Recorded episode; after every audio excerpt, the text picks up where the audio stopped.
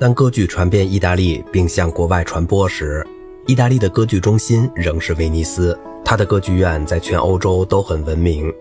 比之于戏剧和精彩演出，更能吸引世界公众的是歌唱家和咏叹调。剧院经理人用重金聘请最受欢迎的歌唱家。歌唱家吉洛马索夫人和茱莉亚马索蒂的收入比像卡瓦利这样的歌剧作曲家要多二至六倍。卡瓦利本来就是报酬极丰的作曲家，接受写作歌剧的委托。脚本作家朱利奥斯托罗奇出版了一本书赞扬安娜伦奇。他在蒙特维尔蒂的《波佩厄的加冕》中饰演了奥维塔亚一角。又在弗朗切斯科·萨克拉蒂的《装疯的人》里扮演了戴达米亚，安娜·伦奇开创了崇拜歌剧女演员的风尚。一些作曲家专门写出了一些段落来表现她的特殊才能。脚本作家响应对咏叹调的要求，写出更多在节拍和形式上适于咏叹调的歌词。只要有几行对白或一个情节提供了这样的机会。作曲家们就会不甘落后地潜心于咏叹调式的抒情表达。在这个世纪中叶，一部歌剧中有二十多首咏叹调；到了十七世纪七十年代，正常情况下有六十首之多。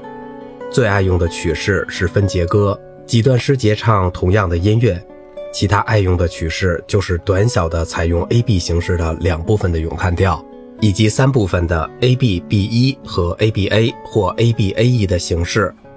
许多咏叹调有叠歌，即少数几行歌词以同样的音乐重现。典型的咏叹调使用进行曲、吉格、萨拉班德或小步舞曲的具有特色的节奏，其他则依赖固定低音，有时则与舞曲节奏相结合。人声和伴奏的音乐动机都反映了歌词的内容。例如，一位作曲家可能模仿小号的音型，以显示战斗或热烈的情绪。有如安东尼奥·萨托利奥的歌剧《阿黛莱德》中咏叹调得胜的天使军。这一世纪的最后二十五年中，作曲家们常常使用准固定音型的跑动的低音伴奏，八分音符不断流动的音型。这在乔瓦尼·莱格伦奇的《托蒂拉》中的残暴的怪物生性妒忌得到生动的说明。固定音型首先转到属调，然后再转到重属调。有些咏叹调有意识地模仿英雄歌剧，以增加喜剧效果。亚历山德罗·斯特拉德拉的《心上人》中的在致命的折磨中，采用了像吉格舞曲一样的有力的节奏，是一首嘲笑、愤怒、复仇的咏叹调。它也是一首通奏低音咏叹调，吉他的伴奏只包含羽管键琴和低音乐器。虽然他的利都奈罗是乐队的，卡洛·帕拉维奇诺是许多意大利作曲家中的一员。他把意大利歌剧带到求贤若渴的德国宫廷，他主要是在德累斯顿工作。另外一个人是阿格斯蒂诺·斯蒂法尼，他活动于慕尼黑和汉诺威。他的晚期作品包括比例精当的咏叹调和富有协奏肢体的伴奏。他总是想方设法地在他的音乐中维持形式和情感内容之间的平衡。作为他那个时代最优秀的意大利歌剧作曲家之一。斯蒂法诺所留下来的作品，其本身就是重要的，而且还决定性地影响了18世纪的作曲家，特别是凯泽和亨德尔。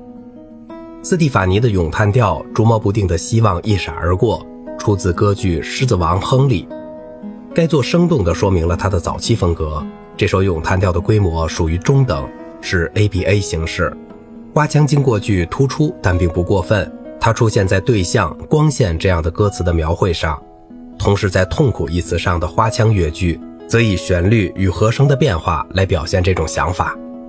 这首咏叹调的两个特点，往往也出现在这一时期的其他例子中。第一，是一个开始的前导主题，其中人声演唱一个短小的音乐主题，并在随后的咏叹调中加以发展，但它在只有一个器乐的插段之后才能继续下去。第二，是一个跑动的低音伴奏。好了，今天的节目就到这里了。我是小明哥，感谢您的耐心陪伴。